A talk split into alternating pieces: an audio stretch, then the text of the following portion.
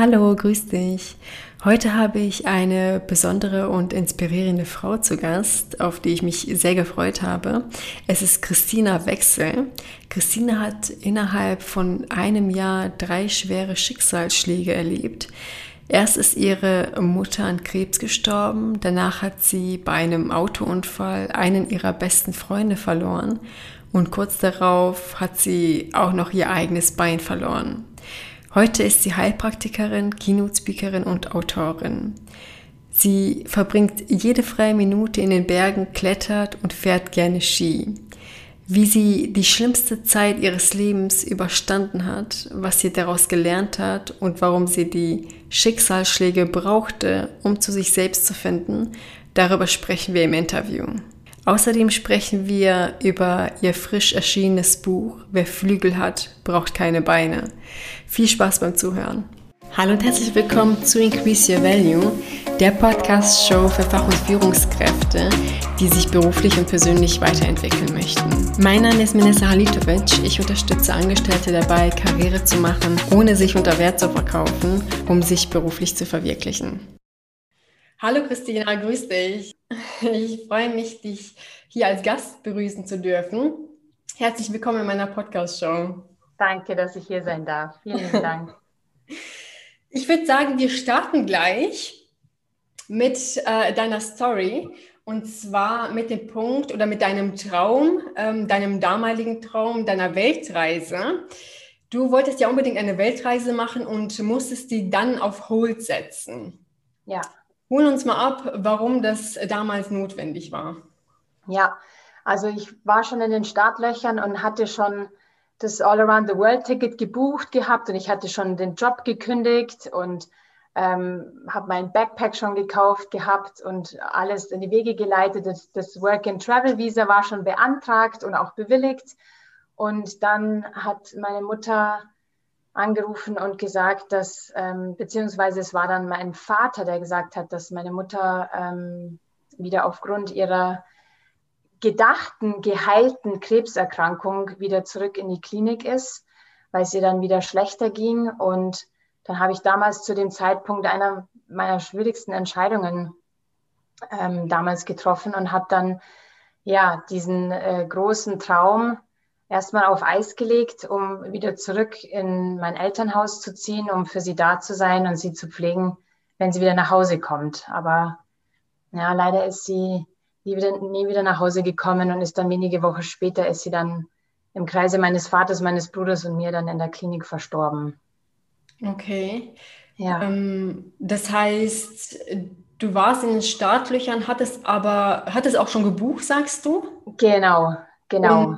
Und muss es dann aufgrund äh, des Todesfalls deiner Mutter alles äh, canceln quasi, richtig? Ja, beziehungsweise habe ich schon vorher beschlossen, ähm, alles zu stornieren, mhm. be bevor, also weil ich für sie da sein wollte und weil ich wusste, dass ähm, das hätte ich mir nie verziehen, irgendwie nicht mm. da zu sein oder nicht erreichbar zu sein. Genau zu dem Zeitpunkt wäre ich zum Beispiel mitten im Dschungel in Vietnam gewesen mm. und ähm, schon alleine die Vorstellung, irgendwie nicht vor Ort zu sein, das, das war einfach nicht, äh, das konnte ich mir einfach nicht vorstellen und habe somit die absolut richtige Entscheidung getroffen. Also ich ja. habe nicht einmal daran gezweifelt. Das war absolut, ähm, äh, das war auf jeden Fall die richtige Entscheidung, das okay.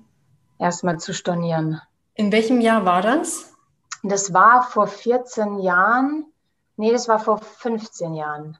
Genau, 2006. Ähm, da ist sie verstorben. Ja, und ich habe schon Ende 2015 schon äh, dann den Job gekündigt und das Ticket und alles gebucht gehabt. Ja. Mhm. Okay. Du sagst ja, dass deine Mutter wieder eine beste Freundin war für dich. Ja. Du hast eine ganz enge Verbindung äh, zu deiner Mama. Ja. Wie hat sich ja. ähm, das alles für dich entwickelt nach ihrem Tod?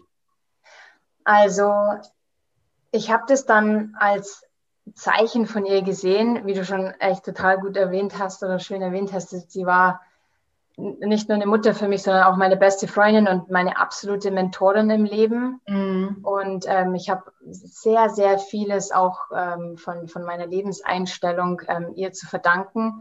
Und sie war auch meine Seelenverwandte. Und als wir dann sozusagen ihre Sachen aussortierten, ist mir ihr Lieblingsbuch, äh, Der Alchemist von Paulo Coelho, in die Hände mhm. gefallen. Und das habe ich dann wie so ein Zeichen gesehen, weil dieses Buch hat mich so an meinen eigenen Traum von der Weltreise erinnert, dass ich mhm. ähm, dann äh, mir ins Herz gefasst habe und auch mit meinem Vater mehrere Gespräche hatte. Mhm. Es war ja auch nicht so ganz ohne dann auch mein Vater nach, nach 25 Jahren Ehe, ähm, die er mit der Mami führte, auch, auch zu gehen. Und er hat mich auch einen guten gehen lassen.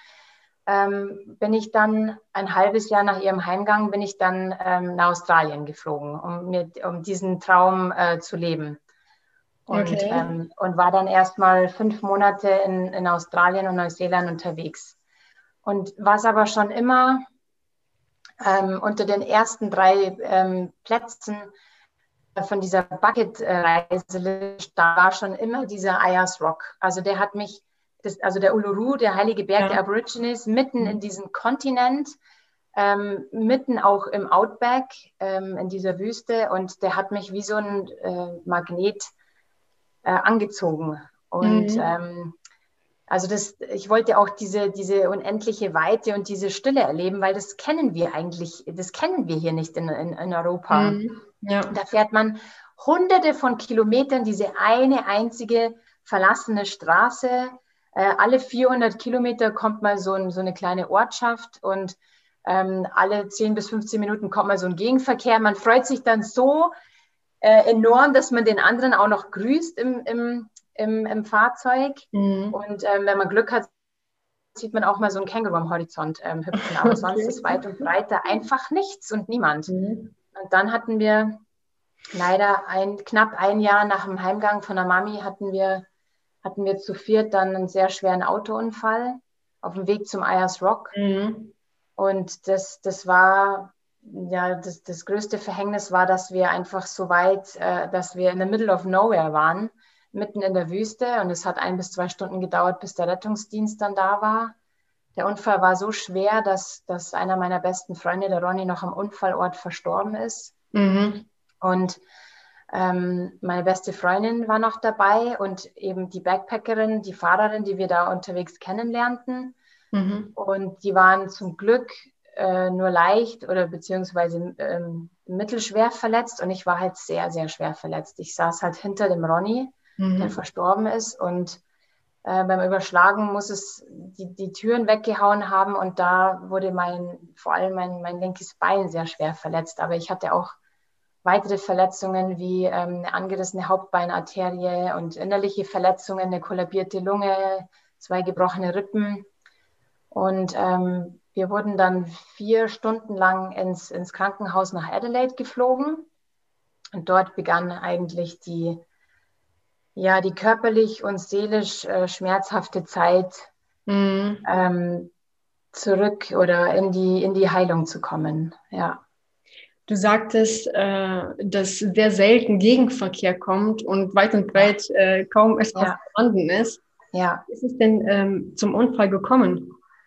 Was ist das da? Wissen, genau? das, das, das weiß ich bis heute noch nicht. Also laut ähm, Polizeibericht ähm, waren wir auch nicht zu schnell. Ähm, ich, ja, es ist, anscheinend war Sand auf der Straße und es war so eine bumpy Road und das Auto war anscheinend ähm, auch nicht optimal bepackt. Also, mhm. aber so ganz erklären ähm, können wir es uns nicht, weil es, es gab kein Glatteis oder kein Aquaplaning, kein, kein Zusammenstoß mit einem anderen Auto oder mit einem Känguru oder sonst irgendwas. Ja. Mhm. Okay.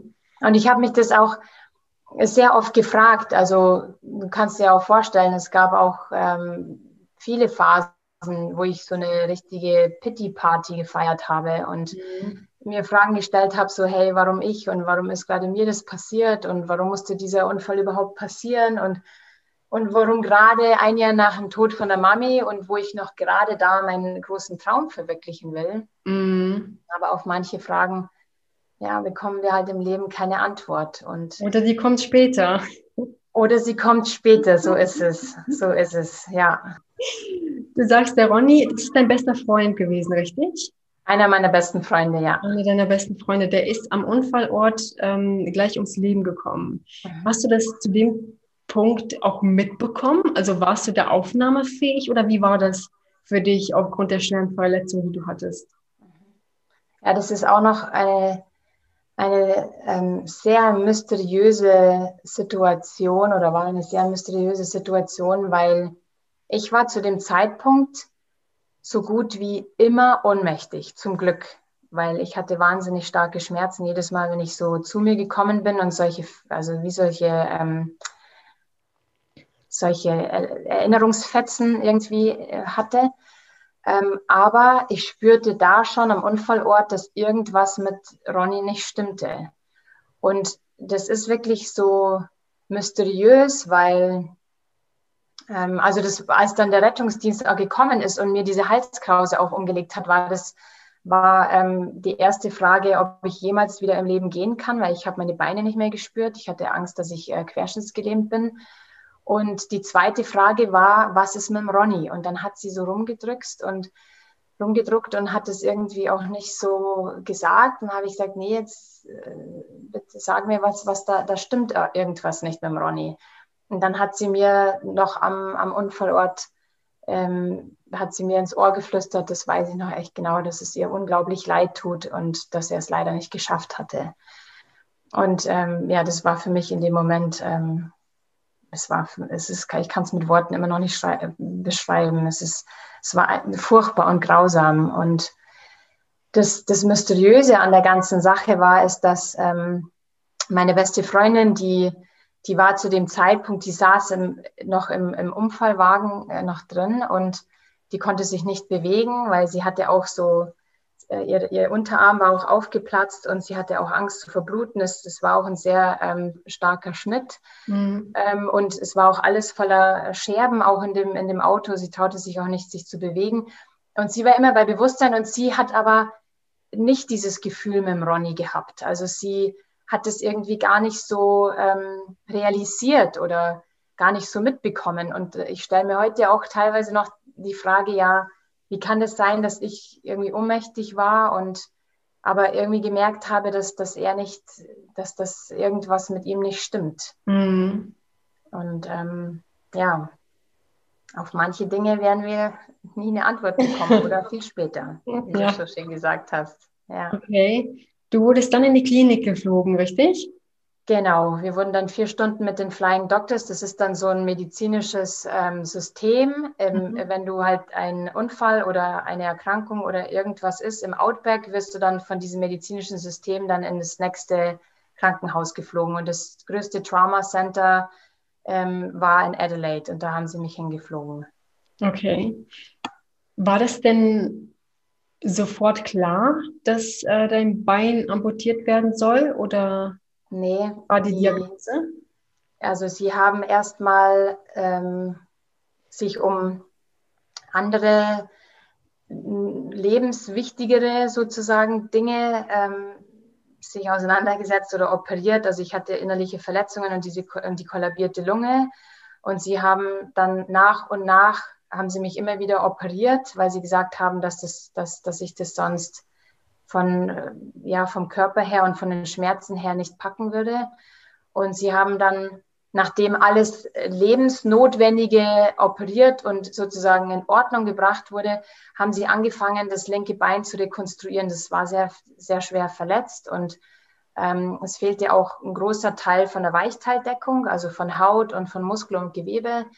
Und dann haben sie angefangen, das zu rekonstruieren, indem sie halt mit einer OP mir ähm, ähm, Muskel von, von, vom Rücken entnommen haben, um Spalthaut vom einen Oberschenkel und haben es dann äh, versucht zu rekonstruieren. Dann war aber einmal die Vene verstopft, dann haben sie das Ganze nochmal gemacht, die mhm. Operation, Muskel von der anderen Seite, Spalthaut von der anderen, vom anderen Oberschenkel ähm, entnommen und dann versucht zu rekonstruieren und da war die Arterie verstopft. Und, mhm. ähm, und der Lappen wurde dann sozusagen nie angenommen. Und dann habe ich eine Sepsis bekommen mit Multiorganversagen und dann gab es keine Entscheidungsfreiheiten mehr. Dann haben die Ärzte gesagt, also äh, wir müssen das, das Bein amputieren, weil da irgendein ist ein Keime reingekommen oder genau, das hat dann diese Sepsis verursacht und dann muss das amputiert werden. Bis zum Knie, richtig? Also das war, stand zu dem Zeitpunkt noch nicht fest. Der, der Chefarzt wollte oberhalb vom Knie amputieren, weil das Knie äh, komplett offen und luxiert war mhm. und, und, und auch sehr schwer verletzt war. Und, ähm, und die anderen Ärzte, die wollten dem noch irgendwie eine Chance geben und unterhalb vom Knie ähm, mhm. amputieren. Mhm. Und mein Vater hat auch wie ein Löwe um dieses Knie gekämpft. Mhm. Und dann, ähm, also ihm, ihm und meinem Bruder habe ich ähm, ja, nicht nur mein Überleben, weil das war die größte Motivation, als sie dann nach Australien geflogen sind, haben sie mir da geschenkt, sondern ähm, den habe ich auch das, das Knie zu verdanken. Und mhm. ähm, es stand also, wo ich auch in den OP-Saal reingeschoben wurde, stand noch nicht fest, ja, kann ich das Knie behalten oder nicht. Das wollten sie dann vor Ort ähm, in der Situation entscheiden. Und das war dann, sie haben es dann 48 Stunden dann offen gelassen, das Knie oder halt die Amputation, um zu schauen, ob weiteres Gewebe ähm, von, von, von der Sepsis betroffen ist. Ähm, und das war dann nach, nach einer Tortur, weiß ich nicht, nach zwölf Operationen war das das erste Positive, was ähm, abgesehen davon, dass ich natürlich diesen schweren Autounfall überlebt hatte, aber mhm. das ist die erste positive Nachricht und das hat, ja, das hat ähm, einen, großen Turbo-Booster für mich gegeben. Ja. Okay, das heißt, ihr habt euch letztendlich eingesetzt, dass das Knie bleibt letztendlich, oder? Ja, genau. Da kannst du mal wieder sehen, wie wichtig Beharrlichkeit ist, oder? Absolut. Und sich auch mit den Dingen auseinanderzusetzen und auch die Dinge zu hinterfragen. Ja, genau Hilfe, das. Und, und auch ähm, nach Hilfe zu fragen. Also mein Vater, der ist der hat jahrelang, war der erfolgreicher ähm, Geschäftsführer ähm, als, als Hotelier. Ja, der mhm. hat ähm, in, in, in, großen ähm, Hotelketten hat der, hat der die Hotels als General Manager und dann Regionaldirektor auch äh, geleitet und hatte nichts, null Komma nichts mit, mit äh, Medizin irgendwas mhm. zu tun. Mhm. Aber hat dann ähm, immer wieder, war er in Kontakt mit seinen Freunden äh, zu Hause, die Ärzte sind und hat sich mit, äh, immer wieder mit denen beraten und was, was rätst du mir und was rätst du mir und deswegen war der so beharrlich auf dieses Knie. Er hat dann gesagt, nee, ich kenne meine Tochter, wir amputieren unterhalb vom Knie und wenn es wirklich gar nicht geht, dann können wir immer noch oberhalb. Äh, genau, genau, das ist es. Weil, das aber wenn es so halt einmal weg ist, ist es weg, ja, ja hat er gesagt. Eben, ja. ja. Und es hat und sich so gelohnt. Das ja. hat sich so gelohnt. Klar, das Knie ist doch total wichtig, auch für den Sport, oder? Ja, genau. Und äh, weil es macht für die, für die, für die, ähm, für die körperliche Aktivität, je mehr Gelenke man hat, die man selber mhm. aktiv steuern kann, desto besser natürlich. Und auch für das, für das Ganze, äh, für das Gehen, auch für die Stabilität, absolut. Ja, absolut, genau. Und das ist auch so ein wichtiger Punkt, das mit der Beharrlichkeit, dass man gewisse Sachen nicht einfach so akzeptiert, auch wenn es vom Oberarzt kommt, auch wenn es von irgendjemandem kommt, der das tausend Jahre schon macht.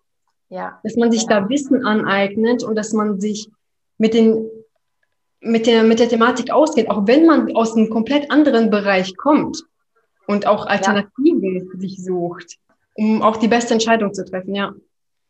Und weil du auch gesagt hast, alternativ, also ich hatte dann nach der Amputation auch ein sehr, sehr, ähm, ich hatte sehr, sehr starke Phantomschmerzen mm. und, und habe äh, wahnsinnig viel Morphium ähm, bekommen und nehmen müssen, dass ich überhaupt nur nachts einschlafen konnte. Mm.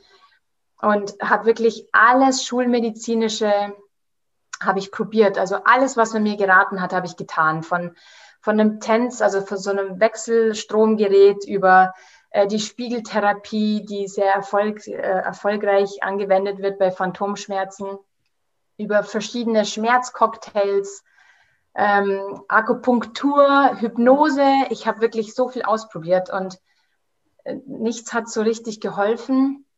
Und ähm, durch meine Mutter, die Heilpraktikerin war, mhm. ähm, kannte ich die alternativen Heilmethoden. Ja. Und irgendwann mal kommt man zu so einem Punkt, da ist dieser Leidensdruck so groß, dass man sagt, so, ich, ich kann und will nicht mehr so mit diesen Schmerzen weiterleben. Das ist für mich keine Lebensqualität mehr. Mhm. Und dann, und ähm, aber ich, also ich, ich wollte nicht aufgeben, weil ich wusste schon immer, das hat mir mein Vater mit auf den Weg gegeben, dass es zu jedem Problem immer eine Lösung gibt, weil auf dieser Welt Polarität herrscht. Das eine ja. gibt es nicht ohne dem anderen. Und mhm. auch wenn es Licht gibt, dann gibt es auch immer, immer Schatten. Ja. Und ich wusste, dass, dass es zu jedem Problem auch immer eine Lösung gibt. Und somit habe ich dann selber ähm, alternative Sachen ausprobiert und äh, mit, mit großem Erfolg. Und das hat mich dann so fasziniert. Also vor allem die Energiemedizin hat jetzt bei meinen, bei meinen Phantomschmerzen sehr gut geholfen, was ich wahnsinnig spannend finde, weil wie will man denn etwas behandeln? Also Phantomschmerzen sind sehr starke Schmerzen in einem Körperareal, was amputiert wurde. Mhm.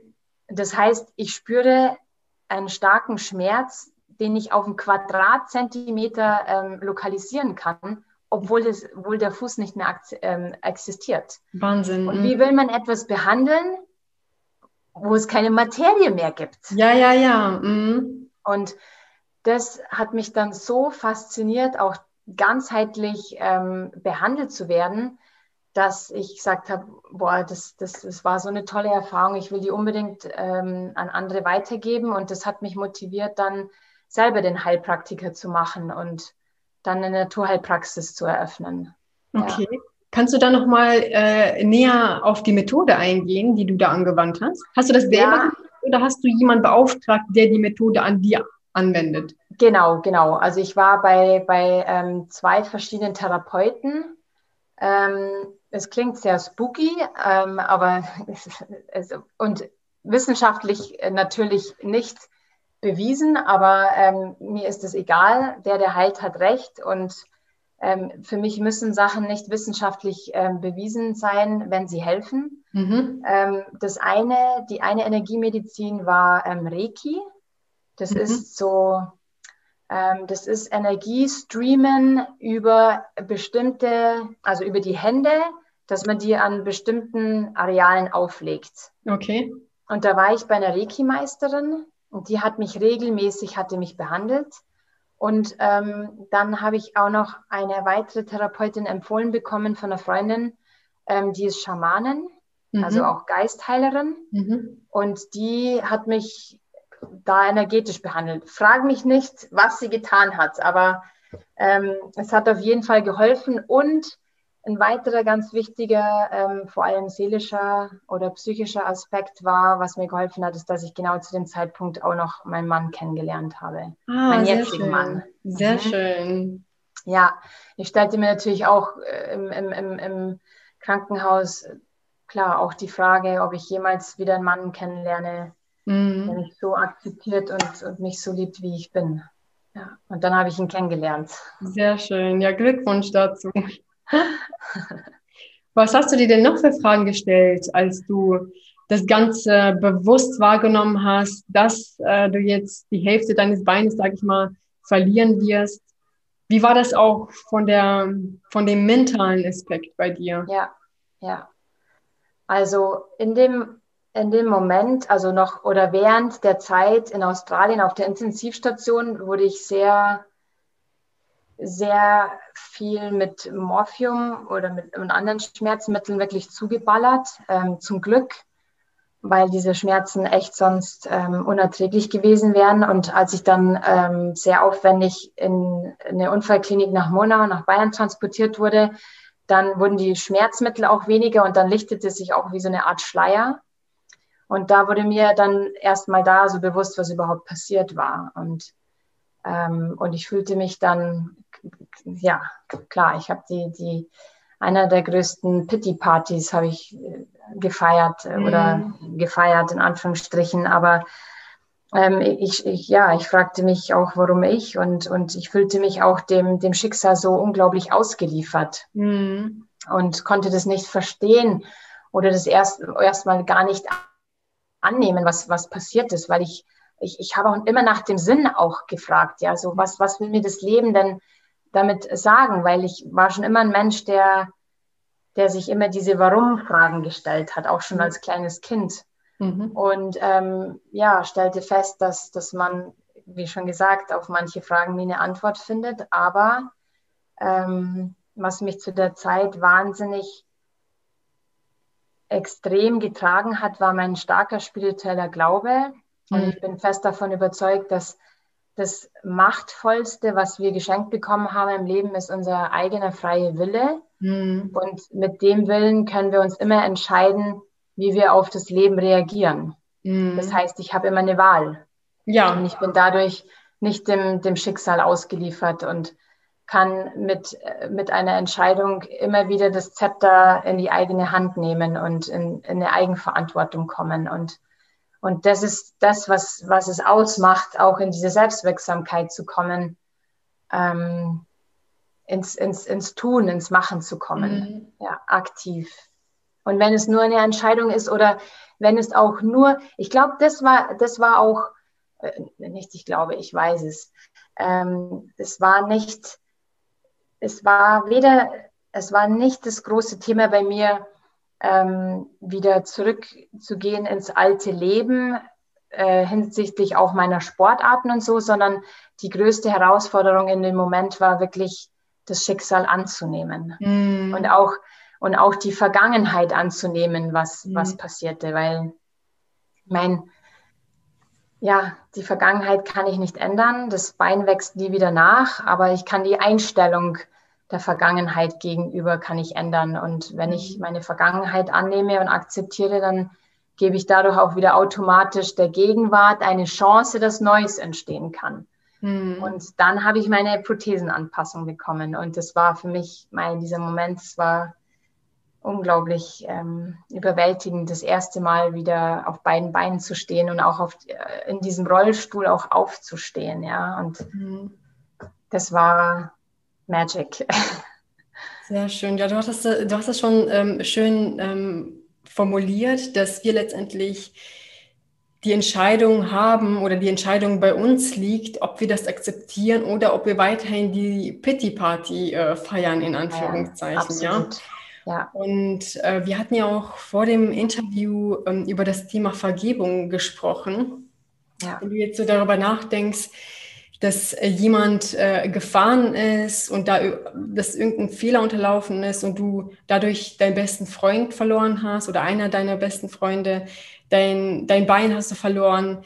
Ähm, wie bist du da mit, mit der Fahrerin umgegangen?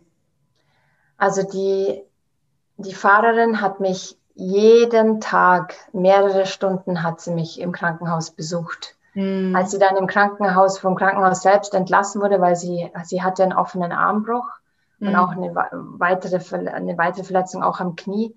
Ähm, da, also sie war Backpackerin, ja, sie war auch gerade auf Reisen unterwegs und ähm, sie, sie hat dann eine Unterkunft gefunden, die wirklich, ich glaube, anderthalb Stunden mit dem Bus entfernt war von der Klinik. Und sie ist jeden Tag mit dem Bus anderthalb Stunden hingefahren, mhm um mich zu besuchen, um mir vorzulesen, um, um mir, auch wenn es nur das Glas war mit dem Getränk, mit dem Strohhalm mir zu geben, ja, weil ich war komplett wie gelähmt. Ich, ich konnte mich selber, ich hatte keine Kraft, mich selber auch zu, zu bewegen. Und irgendwann, als wir dann, das, das, an die Situation kann ich mich sehr gut erinnern, da waren wir äh, draußen in so einem Innenhof da wurde ich mit samten Bett und sämtlichen Geräten, wurde ich endlich mal an die frische Luft geschoben und als ich dann so, so, so wach wurde, stand sie neben mir und, und ich, ich, also, ja, ich merkte, dass, dass sie was so auf der Seele sitzt und, und habe ihr und, und ich habe gemerkt, dass, dass sie sich wahnsinnig ähm, schuldig fühlt.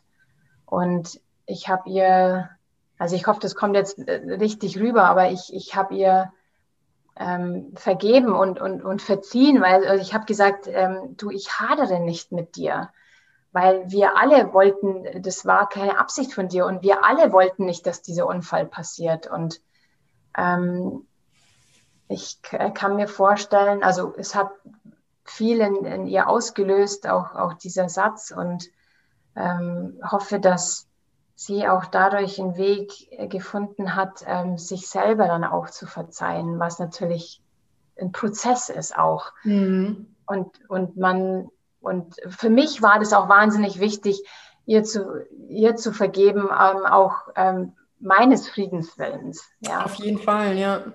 Man, und es war auch so ein wichtiger Aspekt auch der Heilung, auch, auch ihr zu vergeben. Also ihr zu vergeben war überhaupt nicht das Thema, sondern das Thema bei mir war eher so dem Mr. Schicksal, wie ich es in meinem Buch dann, mhm. wie ich ihn immer wieder nenne, ähm, zu vergeben, weil ich wirklich, mit dem habe ich echt wirklich gehadert.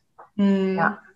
Und das war dann auch erstmal ein Prozess, dem auch zu vergeben. Also mein Thema war, war es eher dann dem, dem Leben oder Mr. Schicksal, wie ich ihn nenne, halt mhm. zu vergeben. Mr. Ja. Schicksal, ja. Ja.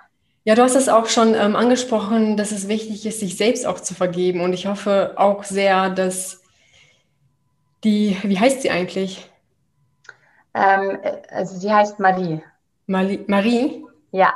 Marie, dass sie sich ähm, selber vergibt dafür. Also ich kann mir vorstellen, dass Menschen, die ähm, sowas erleben, sich selber gewisse Fragen auch stellen und da auch nicht selber irgendwo nicht weiterkommen. Und um gewisse Sachen einfach loszulassen, ist es halt wichtig, sich selbst zu vergeben. Absolut. Und ja, ähm, ja das Ganze zu akzeptieren, um letztendlich auch weiterzumachen. Weil sonst ja. hast du dieses Gepäck auch weiterhin ja. auf deinen Schultern und ähm, du schadest dir letztendlich selber weiterhin damit. Und vor allem, wenn die Person, die auch irgendein Leid mit sich dadurch getragen hat, dir schon längst vergeben hat. Ne? Ja, absolut, weil sonst, wie du gesagt hast, das, das begleitet einen dann den Rest des Lebens mit und, und schlummert auch immer wieder so im Unterbewusstsein, da auch so vor sich ja. hin. Ja. Ähm, ja, aber es ist halt auch ein, also es ist ein Prozess. Es, das ist ein Prozess, ja, das geht nicht von heute, nicht von heute auf morgen. Ja, ja. ja. Du sagst, äh, seit, deinem Schick seit, seit deinen Schicksalsschlägen kannst du viel mehr und bist viel mehr. Mhm. Was hat sich durch die Schicksalsschläge bei dir verändert? Also ich habe durch diese Schicksalsschläge viel erfahren können, die ich so nicht, also ohne diesen Unfall oder ohne den Verlust meiner Mutter nie erfahren hätte. Also angefangen von, wie wertvoll es ist, oder das Wertvollste überhaupt. Also wenn man mich heute fragt, was, was Glück ist, dann, dann sind das für mich die kleinen Dinge, die, mhm. die wir als selbstverständlich ansehen, ob das jetzt ein, Dach über dem Kopf ist oder ähm, ob das äh, zu essen und zu trinken ist. Und das Wichtigste für mich ist die Gesundheit.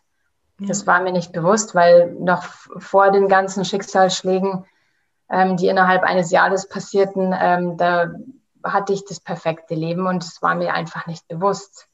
Und, ähm, und wie wichtig es auch ist, ein, ein gutes Umfeld zu haben, das an, an, an einen glaubt und das, das einen unterstützt und einen trägt und wie wichtig es auch ist. Also für mich war das eines der ähm, wichtigsten Aspekte, auch diesen starken spirituellen Glauben zu haben und ja, dem, dem, dem Mr. Schicksal ähm, zu, zu vertrauen, dass alles, was passiert, auch wenn es noch so grausam sein kann, dass es mhm. seinen Grund hat und ähm, dass auch alles einen Sinn hat oder wenn, wenn ich die wenn ich die Aspekte betrachte, wo ich über mich hinausgewachsen bin, dann waren es auch diese Ereignisse und dieser Traum von einer Weltreise begann auch mit einem kleinen Zettel mit einem Spruch drauf, den ich bei einem alten Schulfreund auf dem Badezimmerspiegel hängen habe sehen. Mhm. Und der sagte, ähm, schicke das Kind, was du liebst, auf Reisen. Von den Erfahrungen her im Leben kommt nichts dem Reisen gleich. Mhm. Und dann japanisches Sprichwort. Also ähm, zu dem, also und die, das war so wie Magic, als ich dann auch das ge gelesen habe, weil man hört und sieht ja immer wieder mal solche Sprüche, aber dieser Spruch hat es mir einfach angetan. Und mhm. zu dem Zeitpunkt wusste ich aber noch nicht so richtig tief, was das bedeutet, Erfahrungen zu machen im Leben. Und, ähm, und da habe ich dann die Erfahrung gemacht, ja. diese Erfahrungen zu machen, ja. Und, mhm.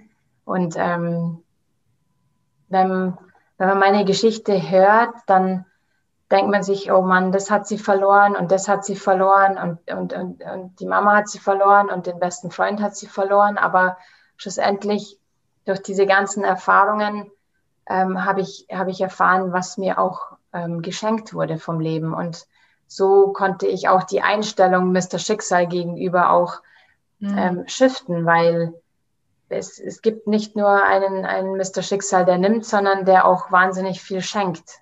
Mhm. Und, ähm, und so der, ja, so der, der Schalter ist, ist der eigene freie Wille, den, den, wir, den wir alle haben. Und, und wir alle haben auch diese Grundvoraussetzungen, den auch zu verwenden und Entscheidungen zu treffen und in die Selbstwirksamkeit zu kommen. Ja. Eigenverantwortung, Stichwort Eigenverantwortung. Ne? Also der Schalter, den haben wir alle in unserer Hand. Ja. Die Frage ist, ähm, ob wir den betätigen und in welche ja. Richtung wir den betätigen, ja. ja. Und weil du auch gefragt hast, ähm, was, ja, was mir das auch gezeigt hat oder ähm, wie ich über mich hinausgewachsen bin, also ich stellte mir auch vor allem im Krankenhaus sehr oft die Frage, über was definiere ich mich in meinem Leben? Mm. Definiere ich mich über die, über die äußeren Aspekte, über irgendeinen tollen Schulabschluss, über irgendeinen tollen Job, über mein Bankkonto oder über mein körperliches Aussehen, ja, was zu dem Zeitpunkt auf jeden Fall so war. Ähm, und weiß aber oder habe die Erfahrung gemacht, dass dass ähm, das Wertvollste wirklich die Erfahrungen sind und die, ja, diese ganzen Erinnerungen, die niemand amputieren kann oder auch deine Einstellung zum Leben kann niemand amputieren. Mhm. Dein Mindshift kann niemand amputieren. Und ähm, ja, meine Seele und mein Spirit kann auch niemand und nichts amputieren. Das ist so schön. ja, sehr schön. Du hast ja auch kurz nach ähm, der Prothese, die du bekommen hast, mit Sport angefangen, richtig? Richtig. Ja. Du bist wandern gegangen. Ich habe gesehen, du fährst auch Ski, was ich total wahnsinnig finde. Also mega, ja. mega inspirierend. Bist du denn ja. vorher auch schon Ski gefahren? Absolut, ja. Ich war so, ähm, okay. ähm, als Kind schon, ich war als Kind schon sehr, sehr ähm, aktiv körperlich, würde jetzt meine Mutter sagen. Mhm. Und, ähm, und sie schickte mich, also mein Vater, also beide Eltern, die schickten mich in jegliche Sportvereine, die in der Nähe, in den Umkreis mhm. sich befanden, schickten sie mich in die Vereine, also von Fußball über Eiskunstlaufen, Baseball, Tennis, alles war dabei. Mhm. Ähm, und meine Mutter, die war auch ähm, Schweizerin und wir haben sehr, sehr viel, ähm, sehr oft Zeit auch in den Bergen verbracht und ich stand das erste Mal mit drei Jahren auch auf Skiern. Ah, okay. Und ähm, das war und, und war auch vor dem Unfall, also meine absolute Lieblingssportart oder wofür mein Herz am meisten geschlagen hat, war Tennis. Und ich mhm. war in einer Mannschaft und Mannschaftsführerin und dann sind wir auch noch aufgestiegen, als ich Mannschaftsführerin war. Also es war einfach eine mega coole Zeit. Und ähm, genau, und habe dann angefangen nach und nach Wege zu finden, wie diese Sportarten funktionieren, auf welchem, auf welche Art und Weise. Und ich sage nicht, dass alles möglich ist, mhm. aber ich bin fest davon überzeugt, wenn man dem eigenen Herzensweg ähm, folgt und, und ähm, an seine Träume glaubt, dass dann unsere Möglichkeiten grenzenlos werden und dass es mhm. immer Wege gibt. ja. ja.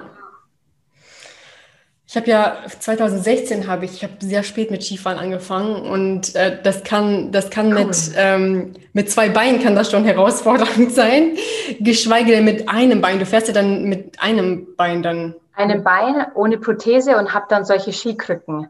Ah. Das, sind, das sind wie so Skistöcke und unten sind so kleine ähm, Skier, ah. die man dann an der Schnur, also wenn man es so festhält, also es sind schon wie Krücken, dass man hier oben an den Oberarmen ähm, gestützt wird mhm. und, ähm, und unten auch hält. Und da ist so eine Schnur und dann klappen die auf mhm. und dann kann man losfahren. Und wenn man unten dann ähm, am Skilift sozusagen ankommt, dann ähm, ja, geht man ein bisschen in die Knie und, und macht so einen Move, dass man die Skier wieder so zurückklappt und die, die ja. Schnur wieder anzieht und dann hat es unten Spikes wo mhm. man dann ähm, beim Skilift nach vorne kommen kann. Ah, ja, sehr cool. Genau. Siehst du, für alles gibt es irgendwie eine Lösung, ne? Absolut.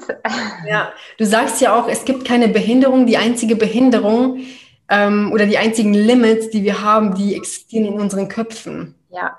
Ja, das, das ist, ist das Thema Mindset, unsere Einstellung, unsere innere Haltung, die uns letztendlich auffällt, gewisse Sachen auch einfach auszuprobieren. Ja, du kannst da sitzen und sagen, ja, pf, jetzt kann ich nicht mehr Skifahren, jetzt kann ich dies nicht machen, jetzt kann ich dies nicht machen.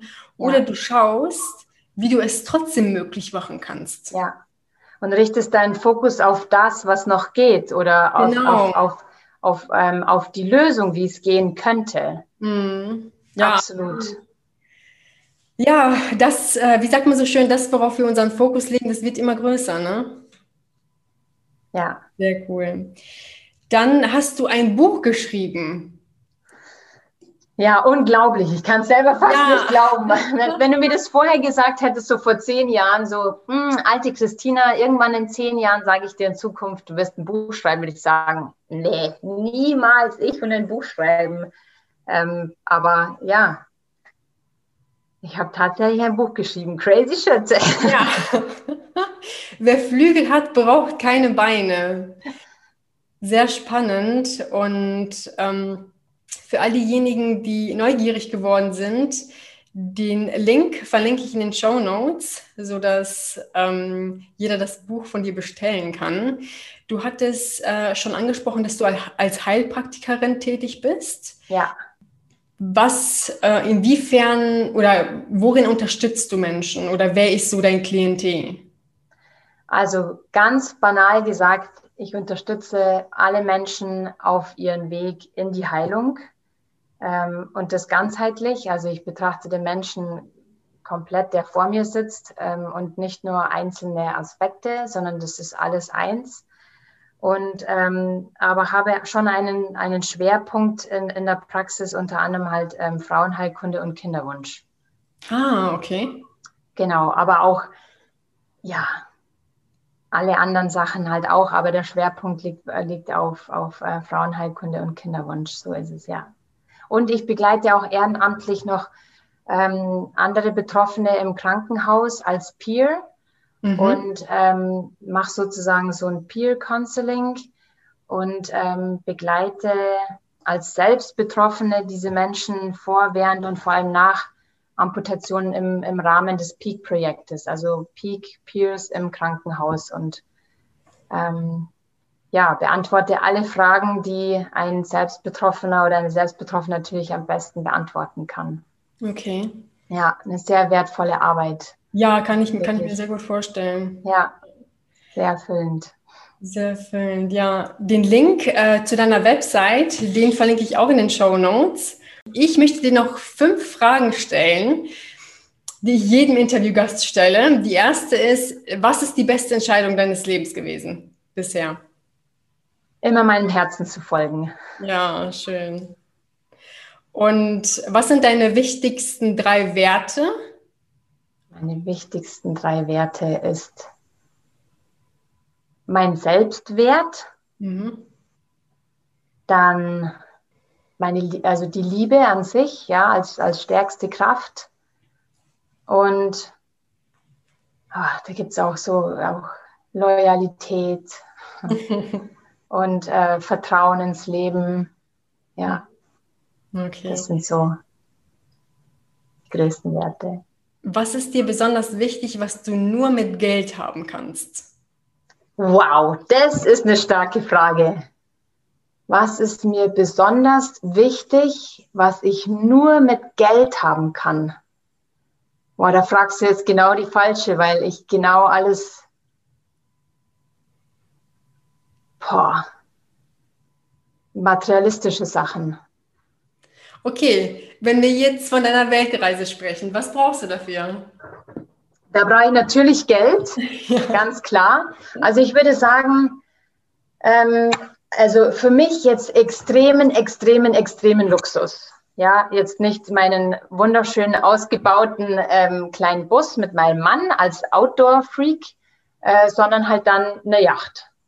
Ja, also so mega Luxus. Mhm. Was würdest du. Ohne Wertung, gell? Also so eine Yacht ist natürlich also auch was Schönes. Ja. Was würdest du zuerst im gesellschaftspolitischen Bereich ändern, wenn du die Macht dazu hättest? Mhm. Mitgefühl füreinander. Mhm. Ja, vor allem Mitgefühl und Verständnis. und Mut auch, Mut, die Probleme und die Herausforderung ähm, aufzuwenden und das zu, zu ändern oder das überhaupt anzuschauen. Ja.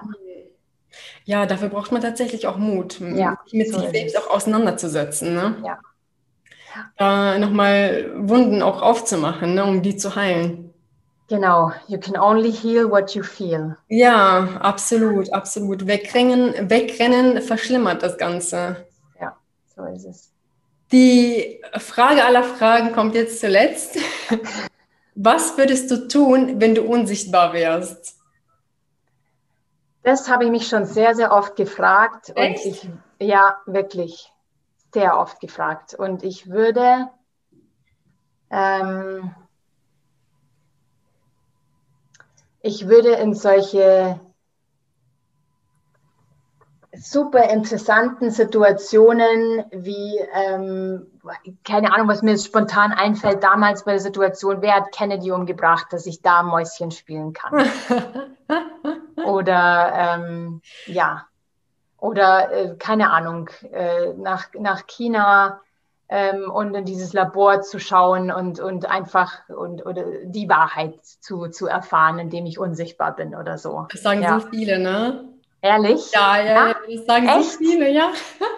Dass Ach, in bestimmten Räumen, auch in Situationen ähm, da sein wollen, die für Außenstehende oft verschleiert sind. So darum, ist es. Darum geht es ja letztendlich, ne? Ab, Weil ja, vieles, vieles ist ja tatsächlich so verschleiert, wo, wo die Transparenz fehlt. Und ja, ähm, da wollen tatsächlich viele Mäuschen spielen.